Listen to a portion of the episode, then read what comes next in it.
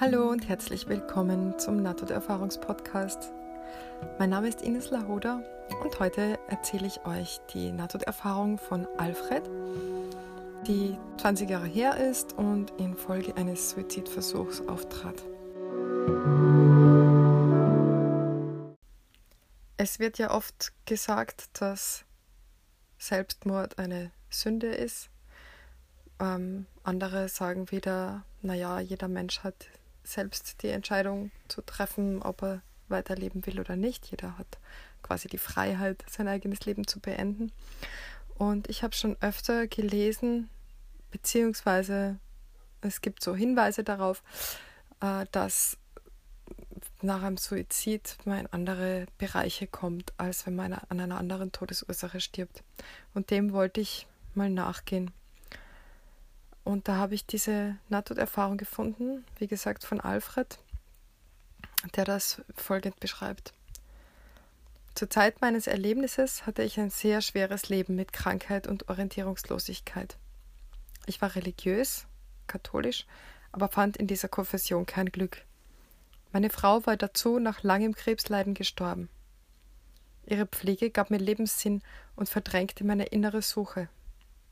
Doch nach ihrem Heimgang kamen diese Fragen wieder hoch, und ich fand keine Antworten. Außerdem war ich tödlich erschöpft von der langen Pflege. Kurz, ich sah in meinem Weiterleben keinen Sinn mehr und versuchte, mich mit den Schmerzmitteln meiner Frau umzubringen. Ich dämmerte wohl einige Zeit vor mich hin, jedenfalls schreckte ich plötzlich auf, weil ich regelrecht aus meinem Körper hinausgeschleudert wurde. Ich war hellwach, schwebte über meinem Körper. Er sah so unvertraut aus, aus der Vogelperspektive. Schließlich verließ ich das Zimmer, das Haus, und schließlich war ich im endlosen Raum. Ich nahm allmählich die Präsenz von Geistwesen wahr, aber achtete nicht auf sie. Überhaupt war Sehen eine lustige Erfahrung. Alles wurde durch das Bewusstsein gesehen und wahrgenommen. Wahrnehmung und Verstehen waren erstaunlich, teilschnell und von totaler Unmittelbarkeit. Wie träge ist dagegen der Geist? Es gab zuerst eine langsame Vorwärtsbewegung, aber ich wusste nicht, wohin und wieso. Plötzlich schien das Ziel der Reise klar. Die Vorwärtsbewegung beschleunigte unglaublich. Ich durcheilte Welten in diesem irren Tempo. Ich nahm nur noch wahr, wie verschiedene Farben und Helligkeiten abwechselten. Ich schwebte dabei immer einen halben Meter über dem Boden. Ich spürte überhaupt keinen Widerstand, keine Reibung durch die Geschwindigkeit. Schließlich war ich am Ziel. Um mich war es stockfinster. Ich nahm die Gegenwart vieler wahr. Sie wirkten auf mich bedrückt, träge und ganz besonders stumpfsinnig. Sie sprachen nicht miteinander. Sie schienen die Dunkelheit nicht mal zu bemerken. Sie waren so sehr mit sich selbst beschäftigt. Ich dachte nur, hier bin ich am falschen Ort, ich fühle mich hier nicht wohl. Obwohl es stockdunkel war, sah ich deutlich, dass ich am Ufer eines Sees stand. Ich hatte gar nicht Zeit, mir Gedanken um meinen Zustand zu machen, denn schon sah ich weit draußen ein Boot. Ein Mann mit einer Laterne stand aufrecht darin und spähte zu uns hinüber. Ich erkannte ihn sofort. Jesus. Kein Wunder, er war das einzige Licht weit und breit. Aber er ließ mich völlig kalt. Ich war ganz stumpf für ihn. Schließlich kam er an Land und blieb eine Armlänge von mir entfernt stehen. Er schaute mich mit leuchtenden und unbeschreiblich liebevollen Augen an und umarmte mich. Da wurde es schlagartig taghell um mich herum. Alle meine Sorgen und Last fielen sogleich von mir ab. Es war einfach wunderbar. Ich badete in Glückseligkeit und Liebe. Ich war plötzlich von einer nie gekannten Zuversicht erfüllt. Ich war kurz gesagt wie ausgewechselt, und mir wurde sogleich klar, dass nur mein eigenes Denken mein Potenzial so eingeschränkt hatte. Er sprach mit mir in meinem Bewusstsein und sagte mir zwei Dinge über meine Zukunft voraus. Dass ich meinen spirituellen Meister finden und das Ziel spiritueller Bemühung, die Selbstverwirklichung, erreichen werde. Wie ich danach in meinen Körper gelangte, weiß ich nicht mehr. Ich war drei Tage lang zu Hause im Koma gelegen, danach auf der Intensivstation. Das nächste, woran ich mich erinnere, ist, dass ich in einer psychiatrischen Klinik vergebens mein Zimmer suchte.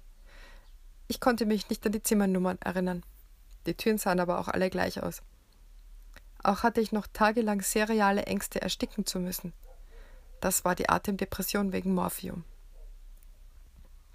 In der gleichen Woche, wo ich wieder zu Hause war, sagte mir eine Arbeitskollegin, dass sie ihre private Bibliothek reduziere und ob ich Interesse an einem Buch von Ramana Maharshi, einem indischen Mystiker, hätte.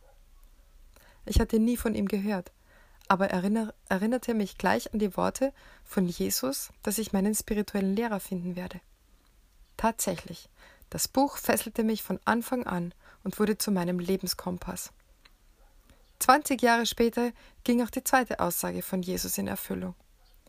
Wie furchtbar wäre es gewesen, wenn mein Suizidversuch gelungen und ich im Jenseits gesehen hätte, wie mein Leben erblüht wäre. Ja, dass es sich so verändern würde, wie ich es mir nie hätte erträumen können. Und jetzt schreibt er in Klammer, Jesusgläubige werden wohl sehr ungläubig sein, wenn sie meinen Bericht lesen.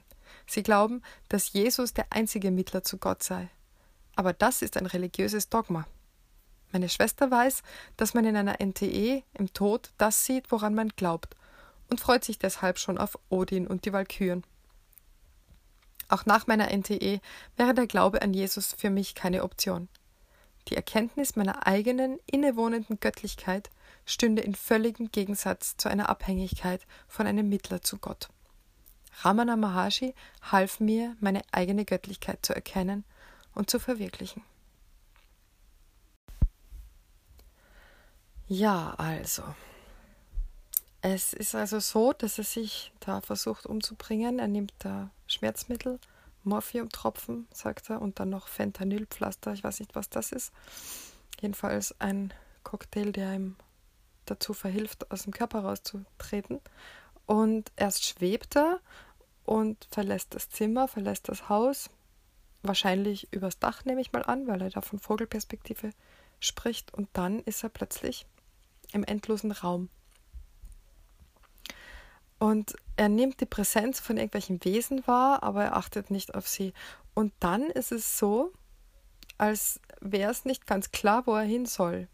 Also da schreibt er das so, es gab zuerst eine langsame Vorwärtsbewegung und dann plötzlich ist das Ziel klar.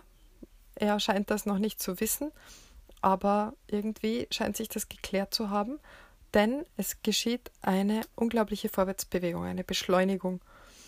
Ähm, er nennt das da auch Hyperdrive. Also das ist äh, anscheinend ein Wahnsinnstempo, so dass er nur noch verschiedene Farben und Helligkeiten an sich vorüberflitzen sieht und immer einen halben Meter über dem Boden schwebt und auch keinen Widerstand und keine Reibung spürt. Ich gehe davon aus, dass das deshalb ist, weil er ja keinen physischen Körper hat, also gibt es da auch nichts, ähm, wo Reibung passieren könnte. Und dann sagt er, dass er endlich am Ziel war. Und dieses Ziel, das ist ein Ort, von dem ich schon manchmal gehört habe. Ein Ort, an dem die Menschen einander nicht wahrnehmen und auch die ihre Umgebung nicht wahrnehmen, weil sie so sehr mit sich selbst beschäftigt sind. Er verwendet hier das Wort stumpfsinnig. Das ist auch ein deutscher Text, also das ist jetzt keine, ähm, keine Übersetzung, sondern das wurde auf Deutsch eingereicht. Also hat er das Wort stumpfsinnig tatsächlich benutzt. Ähm, die Menschen sprechen nicht miteinander, sie sprechen auch nicht mit ihm. Ähm, sie wirken auf ihn bedrückt und träge. Ja, und er hat so das Gefühl, er ist am falschen Ort, er fühlt sich hier nicht wohl. Und ich frage mich, ob das der Grund ist, warum er dann plötzlich dieses Licht sieht.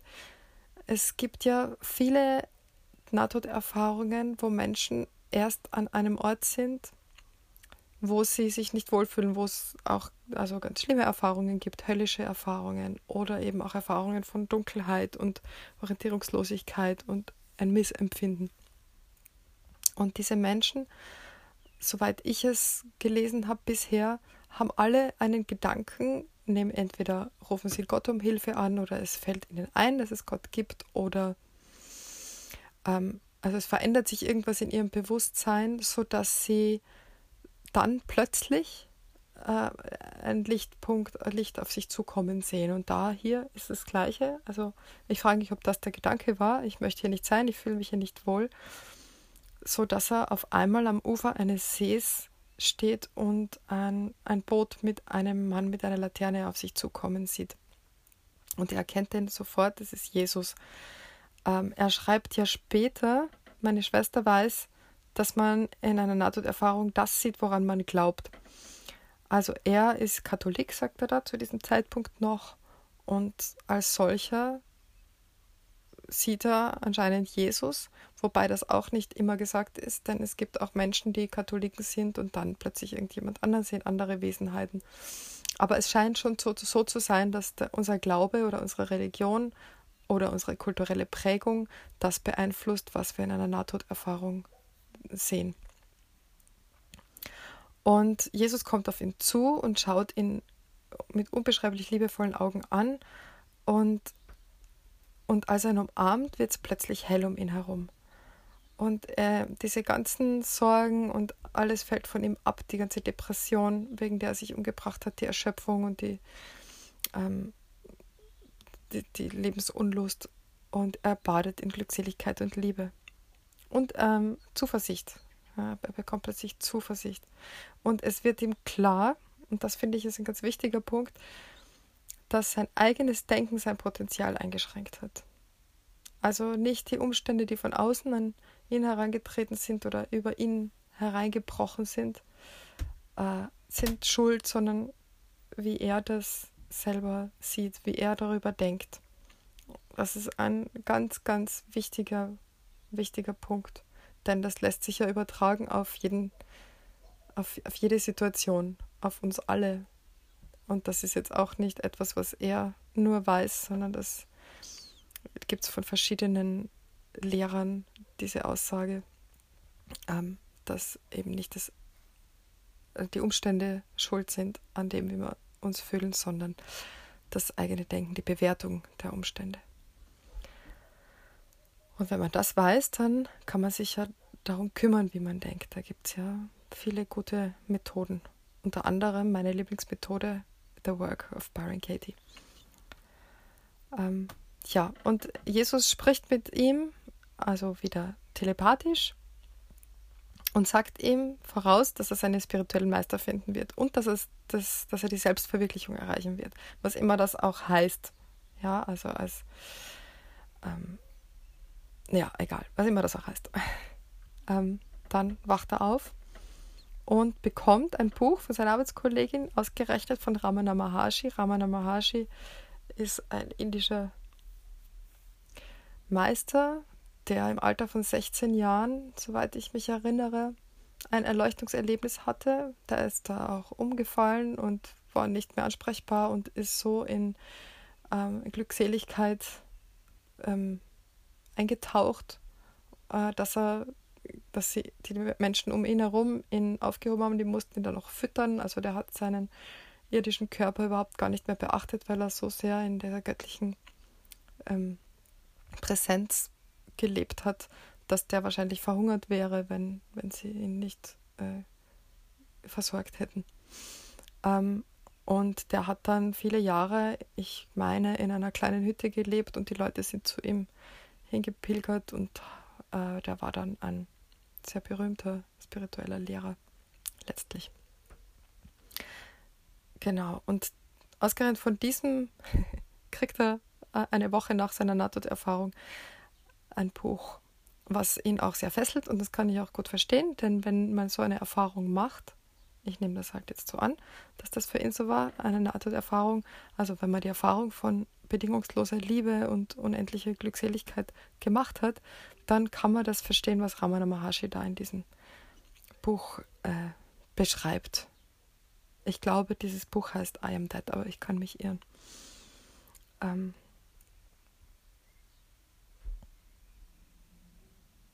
und anscheinend erreicht er auch die Selbstverwirklichung 20 Jahre später. Und er ist glücklich, dass der Suizidversuch nicht gelungen ist. Ja, also ähm, es scheint so zu sein, dass, dass man beim einem Selbstmordversuch oder gar beim Selbstmord, wenn er gelingt, kann einem das natürlich derjenige Betreffende nicht mehr erzählen, dass man zumindest vorläufig in einen Bereich kommt, in dem man in diesem Zustand weiterhin verbleibt. In diesem, oder ja, also er nennt es stumpfsinnig, das finde ich äh, ein bisschen ein eigenartiges Wort, aber abgestumpft sagt er auch, also vielleicht meint er das auch so. Ja, also er war Jesus gegenüber abgestumpft. Ich war ganz stumpf für ihn, schreibt er. Er ließ, er, er ließ mich völlig kalt. Also ohne Gefühle, ohne abgeschnitten einfach, würde ich meinen, abgeschnitten von, von Liebe und Freude und Dankbarkeit. Ähm, und,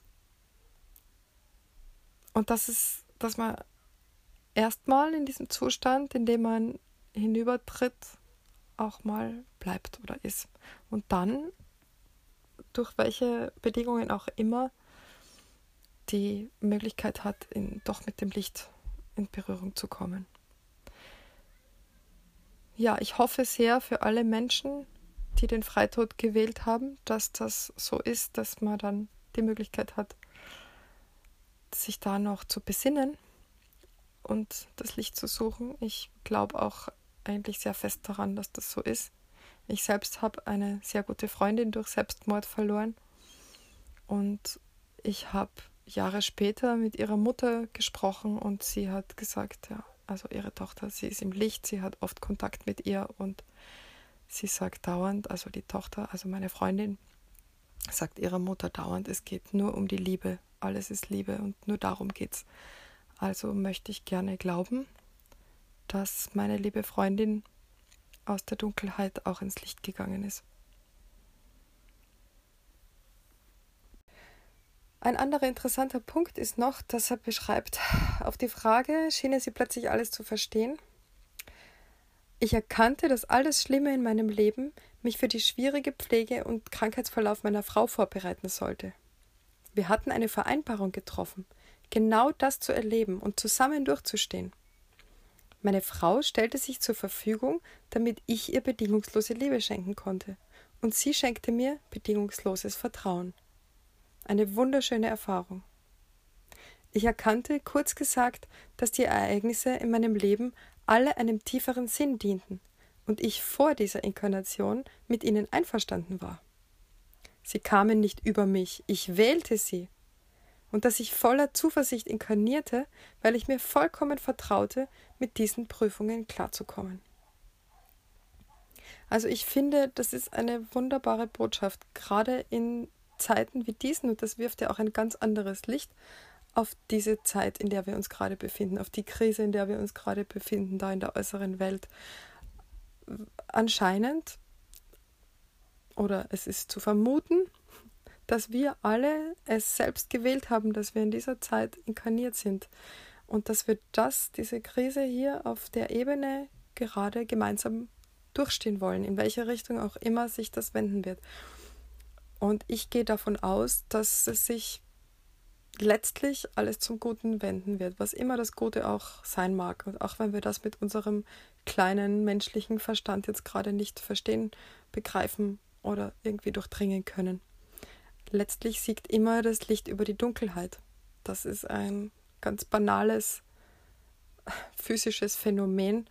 Ähm, wenn man eine Kerze anzündet, ist die Kerze, das, die Flamme nicht beeinträchtigt oder das Licht der Flamme ist nicht beeinträchtigt durch die Dunkelheit rundherum, sondern das Dunkel wird erhellt durch das Licht. Also solange wir uns auf dieser, äh, in dieser Polarität befinden von Licht und Dunkel, scheint so zu sein, dass das Licht immer siegen wird. Letztlich auf einer nicht polaren Ebene, wenn wir die Dualität transzendieren, dann gibt es ja weder Licht noch Dunkel, weder gut noch schlecht, weder schwarz noch weiß, sondern da ist ja alles eins. Aber solange wir uns hier in dieser polaren Welt befinden mit unserem polaren Verstand, der nur in Gegenteile denken kann, solange bin ich sehr zuversichtlich und damit stehe ich nicht allein, dass das Licht siegen wird.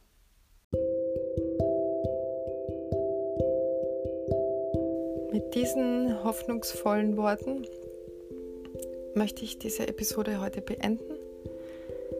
Wer mir schreiben möchte für Feedback oder für das Erzählen von einer Erfahrung oder sonstigen Anregungen, der möge mir bitte schreiben, sehr gerne unter nte-podcast.gmx.net. Ich freue mich über Post.